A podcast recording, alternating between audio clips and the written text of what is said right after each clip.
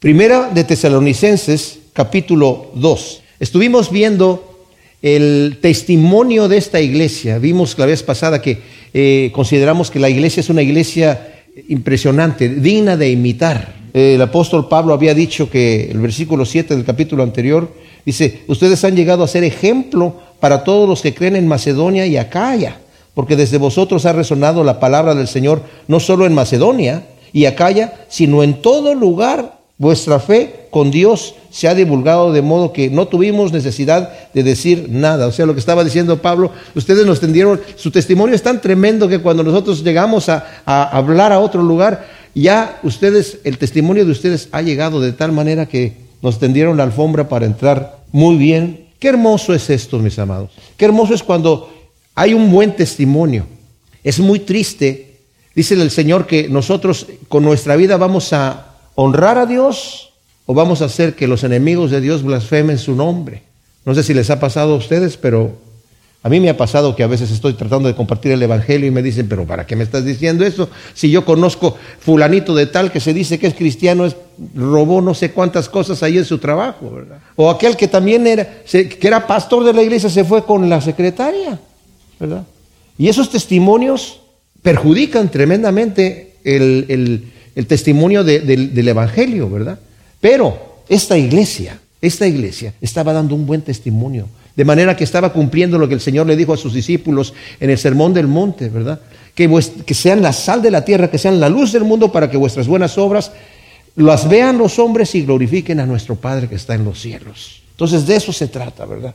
Ahora, esta sección que vamos a ver aquí Pablo cambia de tema, ha venido, ha estado hablando de la, tremenda iglesia de tesalonicenses, como dije, su testimonio y, cómo eh, el amor que ellos tenían, el trabajo de la fe que tenían, las obras de la fe que tenían, el versículo 3 del capítulo anterior, que eso es lo que lo destaca, dice, recordando sin cesar delante de Dios Padre nuestro, la obra de vuestra fe, el trabajo de vuestro amor y la paciencia en la esperanza de Jesús el Mesías. Y esa esperanza del Jesús el Mesías termina en el versículo 10, porque dice, bueno, desde el nuevo dice, ellos mismos declaran quién, pues los de Macedonia, los de Acaya y los de todo lugar, declaran acerca de nosotros qué clase de entrada tuvimos a vosotros, o sea, cómo ustedes nos recibieron, cómo entramos nosotros a ustedes y cómo se convirtieron de los ídolos a Dios para servir al Dios vivo y a guardar de los cielos a su Hijo, al cual, el cual resucitó de entre los muertos, a Jesús, quien nos libra de la ira venidera.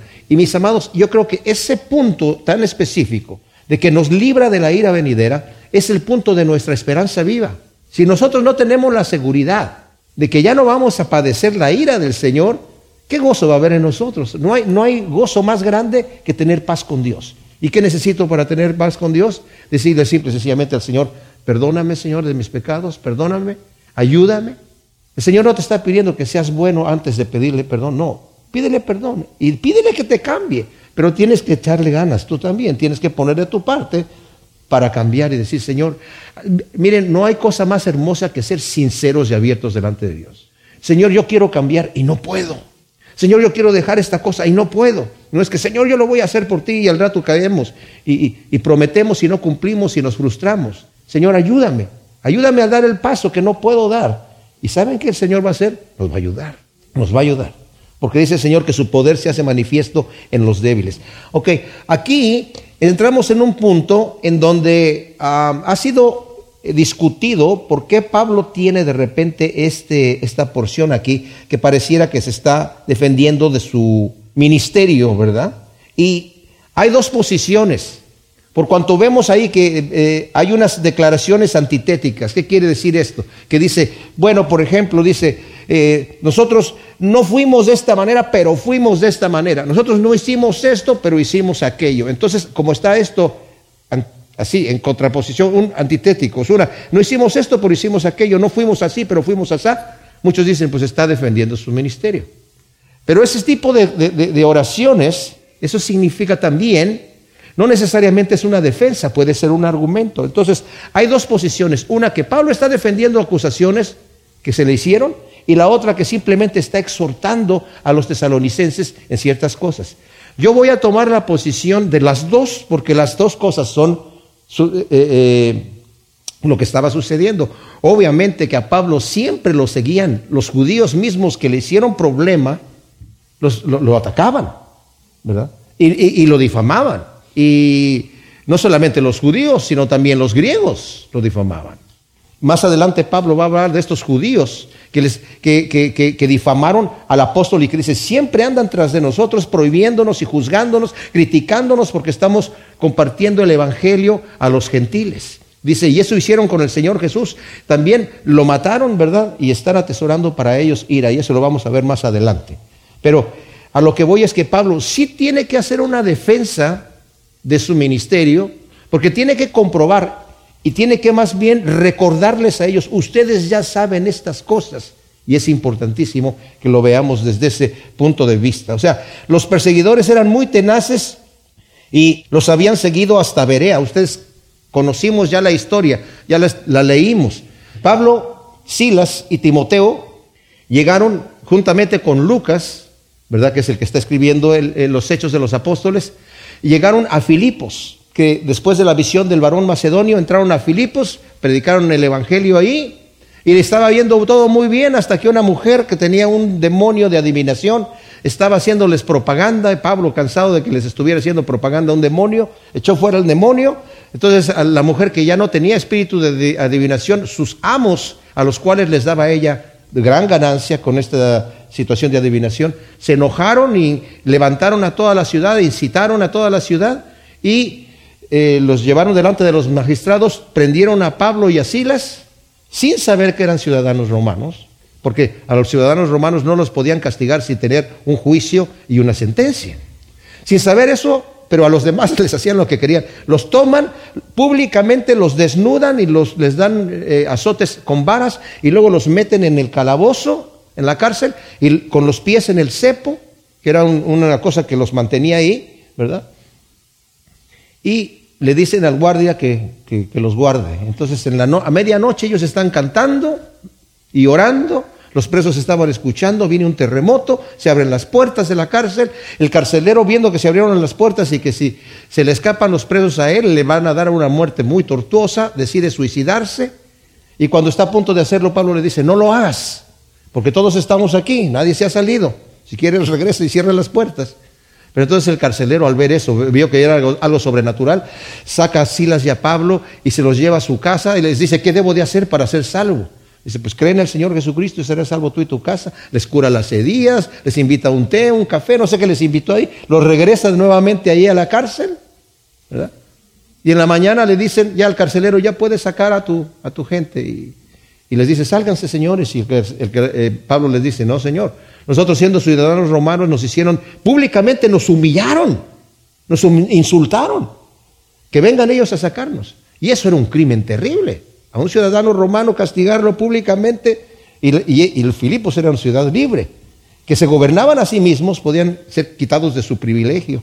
Les vienen y les ruegan que se vayan. Con las heridas, imagínense ustedes, todos abofeteados, con los ojos tal vez, no sé cómo estaban, pero no se veían muy bien. Así llegan a Tesalónica.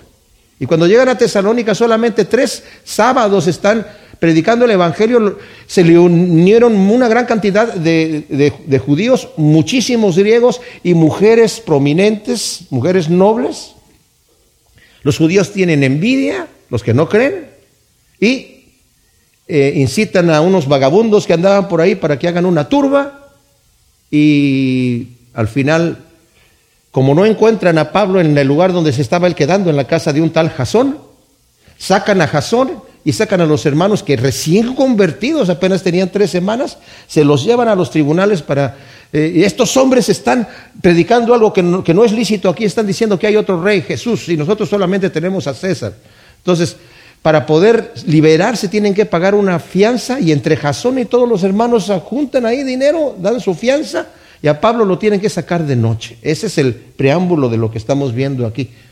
Entonces Pablo acaba, une, porque empieza el primer versículo diciendo, pues vosotros mismos, hermanos, sabéis que nuestra visita a nosotros no fue en vano. O sea, vosotros mismos sabéis, este pues, que no aparece en algunas versiones, por ejemplo, no está en la nueva versión internacional, pero está en el texto. Está uniendo ¿verdad?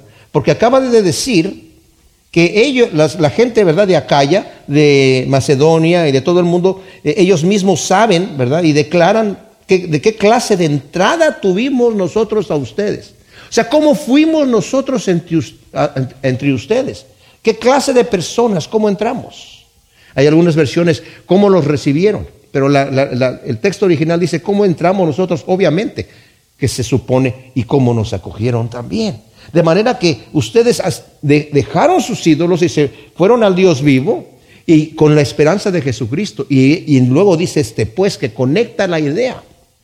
Pues vosotros mismos sabéis, hermanos, que nuestra visita a vosotros no fue en vano. No fue en vano, es decir, no fue un fracaso, no fue sin resultados, ya que los tesalonicenses eran testigos de la manera que entraron y la acogida que ellos le dieron a la palabra predicada con poder, como dije, de manera que se convirtieron de los ídolos al Dios vivo, ¿verdad? Y con todos estos frutos que empezaron a dar. O sea, esa fue la forma de entrada que tuvimos. Y luego dice el versículo 2, sino que habiendo sufrido y habiendo sido maltratados en Filipos, como sabéis, tuvimos confianza en nuestro Dios para proclamaros el Evangelio de Dios en medio de mucha oposición. O sea, lo que está diciendo hoy dice, sino que habiendo sufrido y habiendo sido maltratados, la palabra es ubizo, que es insultados en Filipos, ¿verdad? Como sabéis. ¿Cuál fue el insulto? El insulto es, como dije anteriormente, que siendo ciudadanos romanos, los sacaron afuera y delante de todo el pueblo los avergonzaron. Ustedes están hablando algo aquí, pa, pa, o sea, como para mostrar a toda la gente, nadie puede venir aquí a decir otra cosa. Pero Er, era una situación que los habían incitado los judíos a unos hombres perversos, a unos vagabundos que seguramente estaban allí en el mercado esperando tener algo de acción. Y llegaron los judíos, quieren algo de acción, sí señor, ¿qué hay que hacer? Hay que alborotar a la ciudad, perfecto, eso es lo que nos gusta hacer. ¿Y qué hay que decir? Pues hay que decir esto, ¿verdad? O sea, fueron grandemente insultados. Por eso dice aquí Pablo, ¿verdad? Hemos sufrido habiendo sido maltratados en Filipos. ¿Se imaginan ustedes que llegaran, por ejemplo, Pablo, así como estaba tan maltratado, empezar a predicar de este evangelio, de este Dios vivo, ¿verdad? Obviamente su tema central era que Jesús era el Mesías. Este Jesús que les decía que lo mataron, ¿verdad? Resucitó y es el verdadero Mesías. Y eso era lo que a los judíos no les gustaba. No a todos, porque unos se unieron. Pero hubo muchos, la mayoría, que no creían. En cambio, los gentiles cuando veían que ellos podían también entrar, entonces ellos se, gozaban en eso. Y ese era el mensaje central de, de, Pablo, ¿verdad? Entonces, pero de cualquier manera dice, fuimos maltratados allí en Filipos y como sabéis, pero tuvimos la confianza de nuestro Dios para proclamaros el Evangelio de Dios en medio de gran oposición. O sea, a pesar de esto, dice, tuvimos confianza en nuestro Dios para proclamar el Evangelio en medio de gran oposición. Esta confianza, mis amados. Es decir, sabemos que Dios es el que nos va a, llevar a cabo lo que nos va a llevar a hacer aquello que Él quiere hacer. Esto es muy importante, mis amados, porque cuando estamos en el ministerio, el Señor no nos promete que no nos va a pasar nada. Ya Pablo sabía cuando Ananías llegó a orar por él, le dijo el Señor, ora por él porque yo le voy a mostrar lo que tiene que padecer por mi nombre. ¿verdad? O sea, esto que dice aquí, confianza tuvimos para proclamar el Evangelio, no es porque sabía que no le iba a pasar nada. Él ya estaba dispuesto a sufrir. ¿verdad? Los primeros discípulos, Juan y Pedro, cuando los azotaron por primera vez por estar predicando en el nombre del Señor Jesús, dice la escritura que se gozaron por haber sido tenidos por dignos de padecer por causa del reino de los cielos, porque ellos habían escuchado de la boca del Señor Jesús. Cuando padezcan por mi nombre, gócense en gran manera porque su galardón es grande en el reino de los cielos. Entonces, estos hombres eran imparables. Y Pablo era imparable. Pero se imaginan ustedes Pablo llegando a Tesalónica con todas las heridas que tenía y diciéndole a la gente que Cristo es el, y es el Dios poderoso. Oye, Mira lo que, tú nos estás predicando a un Dios, pero mira, mira lo que te hicieron a ti. O sea, si nosotros nos convertimos, también nos van a golpear así. También vamos a tener que sufrir así. ¿Sabe qué? En realidad sí sufrieron, porque los arrastraron y se los llevaron. Estos hombres malvados no crean que llegaron y dijeron, señores, por favor, si son tan amables, queremos llevarlos delante de las autoridades, tenemos un asunto que arreglar. No, estos eran unos vagabundos malvados. Y los agarraron y vámonos de aquí violentamente. Entonces ellos ya habían padecido. Pablo más adelante les va a decir, ustedes padecieron de su nación, de los suyos, de sus paisanos, de los que están allí, con ciudadanos, lo mismo que nosotros hemos padecido de los judíos y lo mismo que padeció nuestro Señor, al cual mataron. O sea, en eso nos asemejamos. Entonces, realmente, como, como dije yo la otra vez, no hay que disfrazar la cruz de Cristo y pintarla de un color bonito, igual ponerle un buen paquetito para que la gente le guste, sino hay que presentar el Evangelio tal como es, sin quitarle ni añadirle. Y el Evangelio tiene que venir con mostrar la condición del hombre, la condición pecadora del hombre, pero confiar, mis amados, y con, la pura predicación del Evangelio, y vamos a ver aquí un poco más a fondo cómo era el mensaje de Pablo, ¿verdad? ¿Cómo era el mensaje de Pablo para que sepamos cómo debemos nosotros también. Ahora, como dije, esta oposición también la tuvieron en Tesalónica. Y a pesar de esto, también tuvieron la confianza en Dios para predicar el Evangelio. Predicamos el Evangelio, decían ellos, independientemente de las consecuencias. O sea, ya sabemos lo que nos puede pasar, pero nosotros vamos a venir a predicar el Evangelio independientemente de las consecuencias. La prioridad es predicar el Evangelio. Que esto sea para nosotros un ejemplo, mis amados, de que a veces cuando el Señor nos manda a hacer un ministerio y, nos llama y tú sientes el llamado, eh, tú llegas a predicar el Evangelio, tú siembras la semilla, no sabes dónde va a caer. Yo me acuerdo que había un pastor que decía, yo solamente siembro en buena tierra. Y yo pensé, bueno, pues este es diferente al sembrador que salió a sembrar. Y parte de la semilla cayó junto al camino, parte cayó en pedregales, parte cayó entre espinos y parte cayó en buena tierra. Solamente una cuarta parte, si lo queríamos llamar así, fue la que cayó en buena tierra. Nosotros debemos de predicar el Evangelio independientemente de quién lo recibe, independientemente de las circunstancias. No valoremos el ministerio que Dios nos haya dado o la labor que nosotros hacemos para el Señor con los resultados, sino con la manera que nosotros lo hacemos y con la obediencia, mis hermanos. Y además, dice, independientemente de las circunstancias, la posición, dice, los sufrimientos, los insultos, no fueron obstáculo para que ellos predicaran con libertad y valor el Evangelio, ya que su confianza estaba en Dios. Esos obstáculos que hemos tenido, porque cualquiera pudo haber dicho, oye, Pablo, tal vez ahí platicando con Silas, no sé, ¿verdad? No hubo esa plática, pero imagínense ustedes. Están allí en el cepo en, en Filipos, ¿verdad? Después de que les dieron una buena tunda. ¿Estás seguro, Pablo, que tuviste una visión de un varón macedonio? Mira dónde estamos acá. Y luego cuando llegan allí a Tesalónica, llega esta turba, los buscan y los tiene que echar. De, de noche salieron, de noche salieron, ocultos, ¿verdad? A, a Berea. Y en Berea están ahí predicando, les está yendo muy bien. Y los de Tesalónica dicen, ¿dónde están en Berea?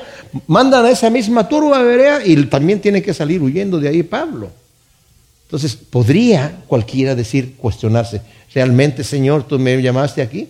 Cuando Pablo estuvo allá en Jerusalén predicando el Evangelio, eh, ¿verdad? Y cuando llegó a, hablar que el Señor lo envió a los gentiles, ustedes se acuerdan, ¿verdad? De cuando él lo toman en el templo y están escuchando cuando está predicando en hebreo y cuando dice eso, que maten a este hombre y Pablo está allí nuevamente preso y está confundido y si le aparece el Señor le dice, Pablo, no temas.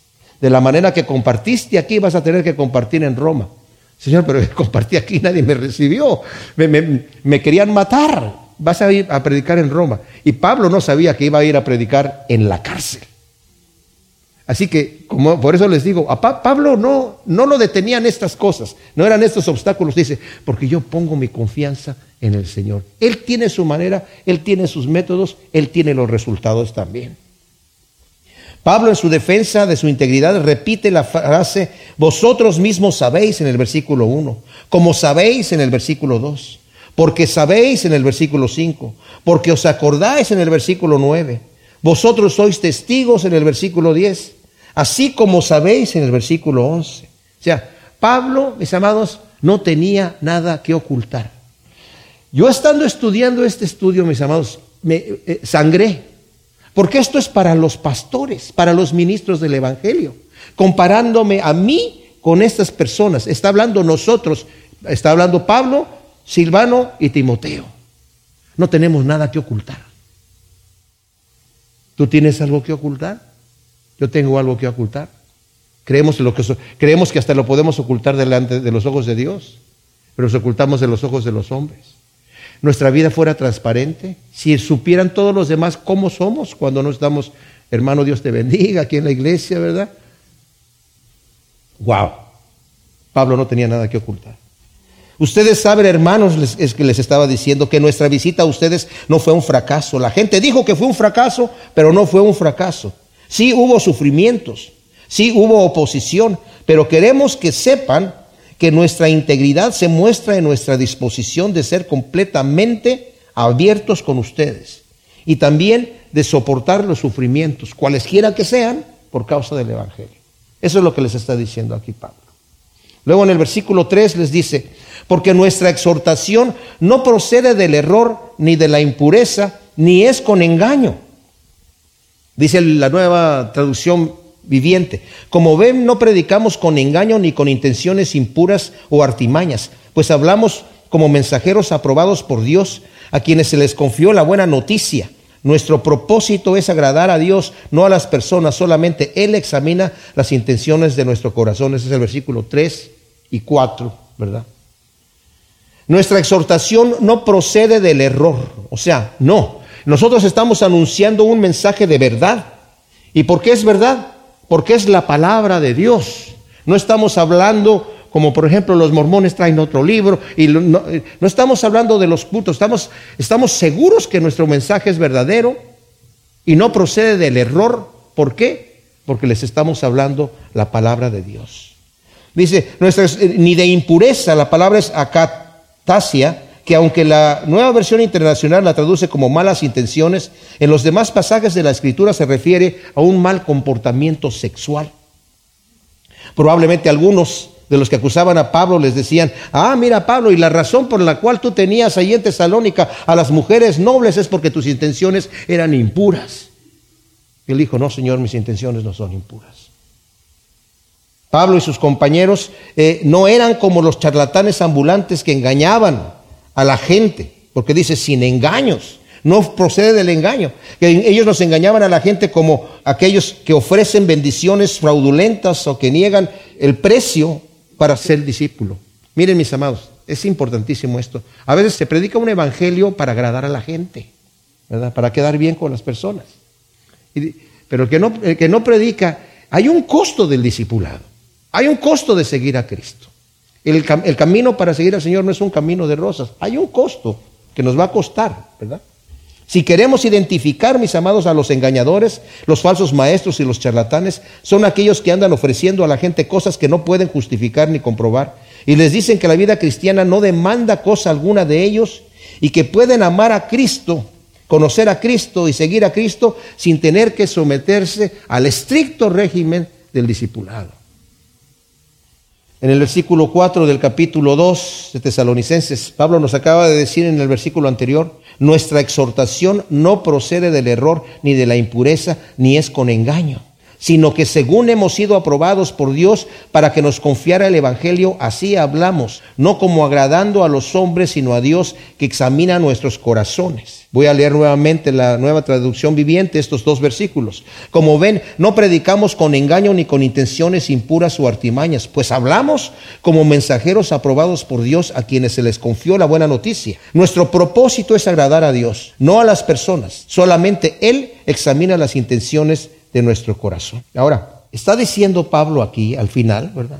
Que su predicación no es ni con error, ni con impureza, ni con engaño. Desafortunadamente hoy en día hay personas que predican con engaño y el engaño es para sacar provecho de la gente. Eso lo vamos a ver un poquito más adelante. Dice, hemos sido aprobados por Dios para que se nos confiara el Evangelio. Esto no es porque eran gente especial, porque son más espirituales, porque tienen talentos, porque tienen un carisma especial. O sea, estamos hablando de pastores, estamos hablando de gente que, a los cuales se les ha encomendado el ministerio, no porque son especiales. Los pastores no son especiales, son igual que los demás. Todos tenemos las mismas tentaciones, todos tenemos las mismas debilidades. ¿Por qué razón se le confía el Evangelio a ciertas personas? Solamente Dios sabe, solamente Dios sabe. Porque vino a escoger de lo vil y de los menospreciados del mundo, ¿verdad? Así que no, eh, no porque seamos dignos el Señor nos confía el ministerio del Evangelio, mis hermanos. ¿Quién es digno? Que levanten la mano, por favor. Hay gente que con engaño dicen es que tiene la unción, el Señor me dio la unción y aquí la traigo. Si lo quieres, ven para acá y te la voy a pasar. Shazam. Eso no pasa así. Todos tenemos la unción, dice Juan. Todos tenemos la unción. Todos. Pero Dios, en su soberana providencia, nos escogió para confiarnos el Evangelio. Esto es lo que todo, todo el que es un pastor, un ministro del Evangelio, un individuo que es, como dije, con faltas como los demás, que Dios escoge para ministrar el Evangelio. Fíjense lo que estoy diciendo, mis hermanos, y esto lo voy a, quiero que quede grabado en nuestros corazones. Tenemos que predicar el Evangelio, eso es lo que tenemos que predicar, ninguna otra cosa. Y vamos a ver que el propósito del pastor debe de ser, como los dice allí en Efesios 4, y de todos nosotros, conectar a las ovejas con Cristo Jesús, no con Él mismo, no predicar lo que las ovejas quieren oír. Si yo no tengo un mensaje delante de Dios, ¿qué estoy haciendo aquí? Tengo que predicar lo que el Señor me ha dado a dar. Y como vamos a ver aquí, Pablo va a decir, yo no les vine a hablar con lisonjas, ni vine a tratarlos así, a decirles qué es lo que les gusta escuchar. No, yo les, dije lo que el Señor me dijo que es. Y la palabra de Dios es más cortante que una espada de dos filos. El Evangelio divide. Dice, porque pone en contra a la madre contra el hijo, porque de repente nosotros mismos tenemos la experiencia en nuestras familias. Cuando uno se hace cristiano y los demás no son cristianos, inmediatamente hay, parece que los imanes están del mismo polo y se están oponiendo, ¿verdad? Eso sucede así. Entonces, así hablamos, no como agradando a los hombres, lo está diciendo aquí, ¿verdad? Sino a Dios. Ahora, no como agradando a los hombres para aprovecharnos de ellos o para buscar la adulación, la aprobación, el favor de ellos, como eran los charlatanes ambulantes. Yo les digo, hay pastores que viven en su ministerio, mis amados, tratando de ver si lo adularon suficiente, si hicieron sentir bien a la congregación, si lo felicitaron después del sermón y le dijeron, qué buen sermón. Ok, ah, por ahí vamos bien. A ver, ya, ya, ya ando calculándole más o menos la temperatura de la iglesia. No, mis amados. Pablo dice, nosotros no venimos así. Y hay gente que está predicando las cosas que la gente quiere oír. ¿Qué es lo que la gente quiere oír? La gente quiere oír que le diga, Dios quiere que seas rico, Dios quiere que seas que, prosperado, que estés totalmente sano, eso es lo que Dios quiere. Así que tú solamente decláralo. Declara que vas a tener una cuenta tremendísima en el banco, que vas a tener el auto nuevo, marca fulana de tal, de tal color, declara que vas a tener una casa en tal lugar, de tal tamaño y que tantos pies cuadrados, eh, declara todas esas cosas, ¿verdad? Y al rato va a llegar la gente a decir, eh, me funcionó, mira, mi auto nuevo, lo declaré, mira, mi cuenta, ¿eh? Mira mi casa, la declaré, me funcionó. Claro, porque si estás abocado a eso, pues lo vas a lograr. Si eso es lo que tú estás haciendo. Pero alguien puede decir, oye, pero pero ¿qué no dice el Señor? Que no pongas la mirada en las cosas de aquí, que no te hagas tesoros en la tierra, sino tesoros en el cielo. Bueno, si eso dice el Señor. Pues no, pero si tú, si tú dices, lo declaro, entonces ya le pones el sello de aprobación de parte de Dios. Aunque Cristo haya dicho lo correcto ahora, entonces, aunque me dijo que no pongan los, los, ojos en los, en, en los tesoros de esta vida, ahora sí los puedo poner. Sí, si dices lo declaro. Entonces así ya funciona la situación. Uf, eso se está predicando hoy en día. Y me, pone a temblar, me da temor ajeno de decir, oye, ¿cómo se atreven a contradecir un mandamiento directo de Jesucristo porque están predicando lo que la gente quiere oír? ¿Qué es lo que la gente no quiere oír? ¿Cuál es el mensaje que la gente no quiere oír? Estás en pecado, estás en camino al infierno, necesitas arrepentirte. Porque así como estás, vas derechito al infierno. Arrepiéntete, tienes que cambiar Cristo te recibe como tú eres, pero te va a cambiar tu manera de vivir. Ya no vas a andar en lo que andabas. Te vas a negar a ti mismo, vas a tomar su cruz y seguirlo a Él y vas a tener vida eterna. Vas a en, en, forma figurativa vender todo lo que tienes y dárselo a los pobres y ve tú ven y sígueme. No es que el Señor te esté pidiendo eso, pero digo, en forma figurativa como se lo pidió al joven. ¿verdad? Niégate a ti mismo, déjalo allí y tus sueños y tus planes, ponlos a, los pies de la cruz y dile, Señor, aquí estoy. Tú me dices ahora qué es lo que, lo que corresponde y eso es lo que voy a hacer. Te entrego mi vida porque no te tengo nada que entregar, pero te entrego una vida podrida para que tú la sanes. Ese mensaje no lo quiere escuchar la gente. Están cansados de la sana doctrina, dice Pablo, y van a levantarse para sí mismos, le dice a Timoteo. Maestros que les hablen de acuerdo a sus propias concupiscencias, que les den permiso de pecar. A eso sí van a decir esto si nos gustaron, que nos hablen más así. Dice, no, nosotros no, no estamos tratando de agradar a los hombres, sino a Dios que examina nuestros corazones. Qué tremendo, qué tremenda declaración. Sino a Dios que examina nuestros corazones. Esto es lo que significa el misterio del Evangelio. No tratando de quedar bien con la gente o con cualquier institución religiosa, sino con Dios que examina el corazón. Mis amados, el corazón de un pastor debe de estar así, de esta manera no temiendo las opiniones de la gente, no, temiendo las opiniones de, la institución religiosa que esté gobernando sobre, no querer quedar bien delante de ellos, sino sabiendo que tiene, realmente tiene una responsabilidad mayor, y es delante de Dios. Y Dios sabe todas las cosas, y Dios conoce mi corazón, y los estándares de Dios son muy altos y muy estrictos, más que los del hombre que no conoce mi corazón. Pero en favor de eso, es que yo sé que Dios es misericordioso, amoroso, y que aunque conoce todo lo que es de mí, Él, sus juicios son correctos y su mano está extendida todo el tiempo. Él sabe quién yo soy. Y mis amados, cualquier persona que está en el ministerio tiene que saber, porque les digo una cosa, los, seminarios no, no hacen pastores, las iglesias no hacen pastores, Dios es el que hace pastores el que hace maestros. Y a veces está el error de que si yo me voy al seminario para estudiar porque quiero ser pastor sin que haya un llamado. ¿Cómo sabes tú si tienes un llamado o no tienes un llamado para cierto ministerio? Yo te voy a decir rápidamente cómo es. Que independientemente de las circunstancias y de los resultados, tú continúas al pie del cañón. No porque creció la iglesia, está aquí, ya, esto ya no funcionó, cerramos la cortina y me voy para otro lugar. Un llamado es quedarme en, el barco, aunque haya hoyos, hay que parcharlos, hay que sacar el agua, hay que seguir adelante de alguna manera. Ese es mi llamado. Pablo no andaba de acuerdo a las circunstancias. Jeremías, estamos estudiando Jeremías. El pobre Jeremías, si, si estuviera basado su ministerio sobre los resultados, ya hubiera renunciado hace mucho tiempo. Qué fácil es equivocarse, mis amados, y terminar queriendo agradar al hombre que no conoce nuestro corazón. Dice aquí, hemos sido aprobados por Dios. Dios que prueba nuestros corazones. La palabra es dokimatsu, aprobados y prueba. O sea, es la misma palabra que lo dice aquí. Fíjense lo que dice aquí. La misma palabra la repite dos veces. Es la palabra, como les dije, dokimatsu, que significa prueba y aprobados. Sino que hemos sido aprobados por Dios. Dios que examina o que prueba nuestros corazones. Es la misma palabra. Esto lo estaba leyendo también en un comentario que decía, ninguno es aprobado por Dios si no ha sido probado por Dios primero. La prueba viene. Y si pasamos la prueba, entonces somos aprobados. No podemos ser aprobados antes de la prueba, ¿verdad que no? ¿Cómo se aprueba uno si antes de la prueba? Primero viene la prueba y una vez que estás allí, entonces ya eres un varón aprobado o una mujer aprobada para el servicio del Señor. Dice el Señor, nos encomendó el Evangelio porque nos aprobó, pero primero los probó. Luego el versículo 5 dice, porque sabéis que nunca fuimos con palabra de adulación ni encubrimos avaricia. Dios es testigo. Nuevamente le vuelvo a decir, ustedes saben, ni una sola vez tratamos de ganarlos adulándolos, dice la nueva traducción viviente. Y Dios es nuestro testigo de que nunca aparentamos ser amigos de ustedes con el fin de sacarles dinero.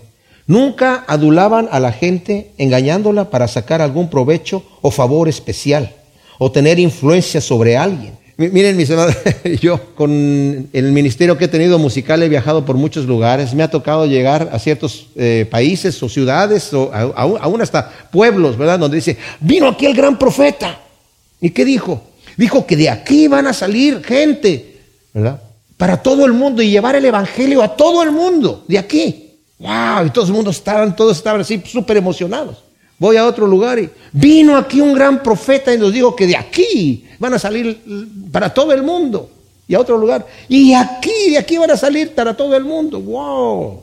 Eso es lo que la gente quiere oír. Son los mensajes de adulación también. Dice Pablo, nosotros no llegamos a adularlos para sacarles algún provecho. Pues, obviamente, si está diciendo esto aquí es porque tenían esa acusación. Cuando Pablo más adelante va a decir, nosotros no hemos tomado dinero de nadie. Nosotros con nuestras propias manos hemos, trabajado, lo dice el versículo 9, para nuestro propio pan. Pablo nunca tomaba dinero del lugar en donde estaba ministrando. Le mandaban ofrendas de otras iglesias, pero del lugar donde estaba ministrando en ese momento no. Tal vez cuando se iba a otro lado de esa misma iglesia le mandaban ofrendas y ahí sí las recibía. Y, en donde estaba trabajando no recibía dinero de nadie porque no quería ser tropiezo para nadie. Eh, ¿Qué, qué ejemplo tan tremendo? Dice, ni manipulaban a la gente para tratar de engañarlos como usando máscaras para encubrir avaricia. No pretendían servir cuando en realidad querían ser servidos. No pretendían dar cuando lo que realmente querían era recibir, quitar. Y luego dice esta frase que es tremenda. Dios es testigo. Esta frase la usa Pablo con mucha frecuencia y nosotros a veces la utilizamos con mucha frecuencia sin darle el peso que significa. Dios es testigo de que esta cosa, Dios es testigo. Cuidado, porque Dios sí es testigo. Y vamos a tener que entregar cuentas, todos nosotros vamos a tener que entregar cuentas. Pero Pablo tiene eh, en la certeza de que, de que un día, como todos, entregar cuentas delante de aquel que sin acepción de personas juzgará a cada uno según la intención de su corazón. O sea, Dios va a ver qué intención yo tenía. Y yo me puedo engañar a mí mismo. Y preguntar, ¿por qué lo hago? ¿Por qué hago estas cosas? Ay, es que es por amor a mi Señor. Cuando por acá sí es algo que me está produciendo dinero, cachín, cachín, ¿verdad? ¿Por qué lo hago? Pues lo estás haciendo por esto, ¿verdad? Realmente, abre tu corazón y ve, ¿por qué estás haciendo para el Señor lo que estás haciendo? Esto está hablándolo Pablo a los ministros del Evangelio. Por eso les dije que para mí era, terrible esta situación. Dije, ay Dios mío, estuve sangrando al estar escuchando estas cosas. Versículo 6 dice, ni buscamos gloria de hombres, ni de vosotros, ni de otros. No hemos buscado honores de nadie. Estos son los principios por los que deberíamos juzgar a cualquier ministro o ministerio, mis amados. Muchos miden su posición preocupados por si son adulados o criticados. Y las tres cosas que se mencionan en los versículos 5 y 6, ¿verdad? Son formas indebidas para buscar ser engrandecidos. Si voy a ser engrandecido, Dios me va a engrandecer. ¿Y cómo me va a engrandecer? Cuando me humille delante de Él. Él ya lo dijo. El que se humilla será enaltecido y el que se enaltece será humillado. Pero muchos miden su posición así, preocupados, si son adulados o si son criticados. Los administradores del Evangelio, mis amados, en aquel entonces y ahora, son responsables no ante la iglesia o la mesa directiva, sino ante Dios. Esto no quiere decir que no debemos entregar cuentas, que no debemos ser transparentes, de ninguna manera. Ustedes deben ser jueces de los ministros que están ministrando. Ustedes deben de tener la capacidad de decir, eh, eso que está haciendo este, no está bien, no está muy bien lo que está haciendo. Tenemos que ser transparentes. Tenemos que hacernos vulnerables. Pablo era así. Pablo estaba acostumbrado a la manera en la que los discípulos eran en aquel entonces de, de alguien. Cuando, cuando trajo a Timoteo, Timoteo estaba viendo todo lo que hacía Pablo. Era testigo de lo que hacía Pablo. Y Pablo era capaz de decir, sed imitadores de mí como yo soy de Cristo. Lo que vieron, lo que dice en Filipenses, todo lo bueno, todo lo honesto, todo lo amable, todo lo de buen nombre, todo lo que es bueno, en eso piensen. Y todo lo que oísteis y vistes de mí, hagan eso. Imítenme. Aquí les había dicho yo a los, a los tesalonicenses en el versículo 6 del capítulo 1, vosotros llegáis a ser imitadores nuestros y del Señor, habiendo recibido la palabra en mucha aflicción con gozo del Espíritu. O sea, ustedes llegaron a ser imitadores nuestros. Vieron cómo estábamos. No crean que Pablo solamente llegaba ahí el día sábado a la sinagoga a predicar el Evangelio o, y, se iba a su casa, se metía en el hotel, ¿verdad? Y ya nadie lo sabía dónde estaba. Pablo estaba trabajando día y noche y seguramente los que venían durante la semana, Pablo estaba allí. Tenía que estar trabajando, pero venían para verlo, para escucharlo, mientras estaba trabajando. Más adelante va a decir que su trabajo fue con mucha fatiga, con arduo trabajo y muy extenuante y día y noche, porque tenía que ocupar su tiempo, no queriendo ser gravosos a nadie, sobre todo en este caso a estos recién convertidos que estaban ahí. El ministro es responsable ante Dios que examina los corazones y los estándares, como dije, de Dios son muy altos, pero Dios es misericordioso y compasivo. Eh, aquí Pablo dice, tomo tan en serio mi ministerio que es más importante para mí saber ¿qué debo responder ante el tribunal de Cristo que ser regido por el sube y baja de las opiniones de los hombres? Para mí es, tomo tan en serio mi trabajo que sé que voy a ser responsable de responder ante el tribunal de Cristo. No me preocupo de lo que dicen los hombres.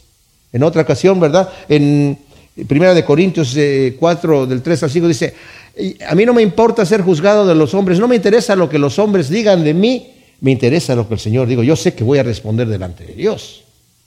Porque el juicio de los hombres puede venir o, bien o puede venir mal, muy equivocado cuando puede ser equivocado.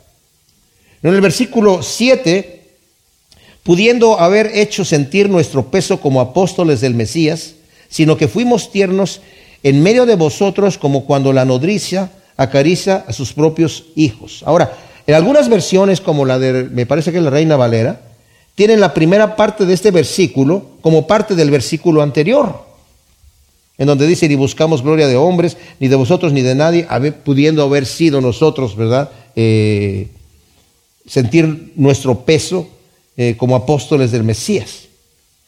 Em, no importa, en, en realidad este, este, este, esta, esta, frase está uniendo todo el concepto y la división de versículos y de capítulos no tiene nada que ver con la, con la carta que está escrita enseguida, ¿verdad?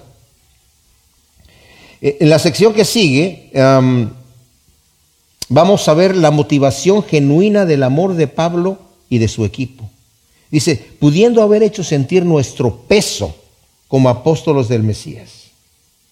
O sea, este peso podía haber sido de, autoridad o podía ser de económico, ¿verdad? Em, Pablo nunca usaba este derecho, como dije, con los creyentes locales para no dar ocasión a los incrédulos de lo que lo acusaban por ser uno de los que usaban la piedad como fuente de ganancia.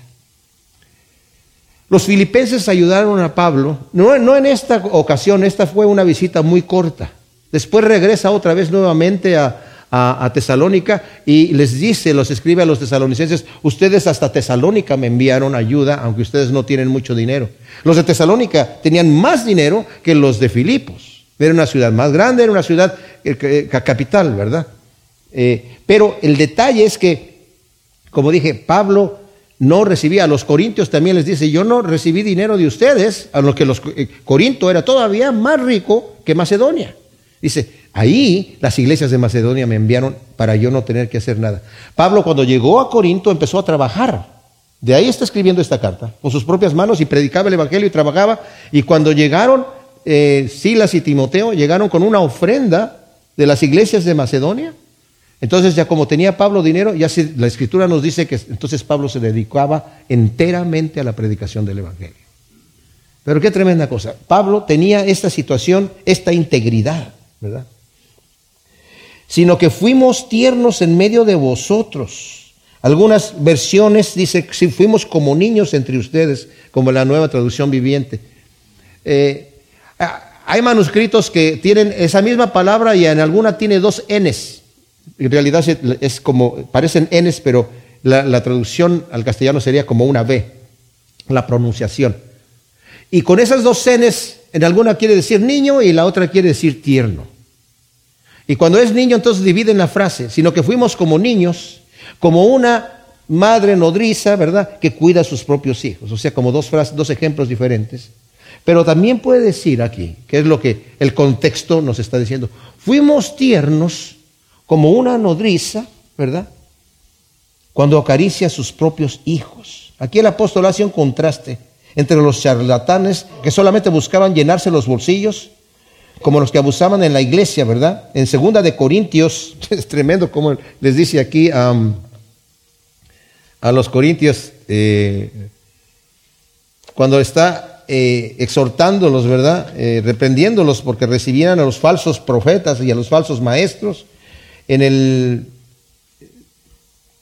20 les dice, bueno, desde el 19 dice, porque de buena gana toleráis a los necios siendo vosotros cuerdos, porque soportáis si alguno os esclaviza, si alguno os explota, si alguno se aprovecha de vosotros, si alguno os trata altivamente, si alguno os abofetea. O sea, ustedes se dejan insultar, que llevan personas con personalidades fuertes y de repente porque les están hablando. Yo conozco pastores que saben regañar muy bien a las ovejas y las ovejas se van a todas así, pero sonriendo. Hay gente que le gusta el golpe. Entonces, con eso se siente como que ya, ya, ya, ya necesitaba escuchar eso, necesitaba escuchar eso. Y pa, pa, pa, voy a venir por otra la siguiente semana, ¿verdad? Otra buena tunda. Dice, nosotros fuimos como una nodriza. Una nodriza es una mujer que está eh, dando de, pecho a, otros niños. Dice, pero cuando, cuando son los de ella, y como los ellos los acaricia con esa ternura. Ahora, esta figura para muchos es como, Pablo se está atreviendo a, ponerse como, que no es Pablo un hombre, hombre que diga, como una, como, una nodriza, como una, una mamá con sus hijos, ¿verdad? Pablo era un hombre muy duro, o sea, duro físicamente, muy fuerte físicamente pero muy tierno. Y si nosotros con esa ternura llegamos delante de ustedes y con esa ternura los cuidamos, teniendo un gran afecto, nos va a decir en, el, versículo 8, ¿verdad? un afecto para impartir todo el Evangelio, y, eso lo vamos a ver en el siguiente estudio. Pero para que veamos nosotros el carácter que nos está poniendo Pablo de cómo era, porque a veces tenemos la idea de que Pablo era un, un hombre muy duro, o sea, en su carácter. Pero el amor que él tenía era un amor impresionante, mis amados. Así que es un ejemplo para nosotros. La integridad que tenía Pablo y los que con él andaban en el ministerio, que ojalá que hubiera así líderes hoy en día, que no tengan absolutamente nada de qué avergonzarse, nada que ocultar, ¿verdad? Que puedan ser transparentes. Necesitamos más de esa integridad en nuestros días. Señor, gracias por tu palabra. Te pedimos que tú siembres estos principios y conceptos en nuestro corazón para que den su fruto al ciento por uno para tu honra y para tu gloria. En el nombre de Cristo Jesús. Amén.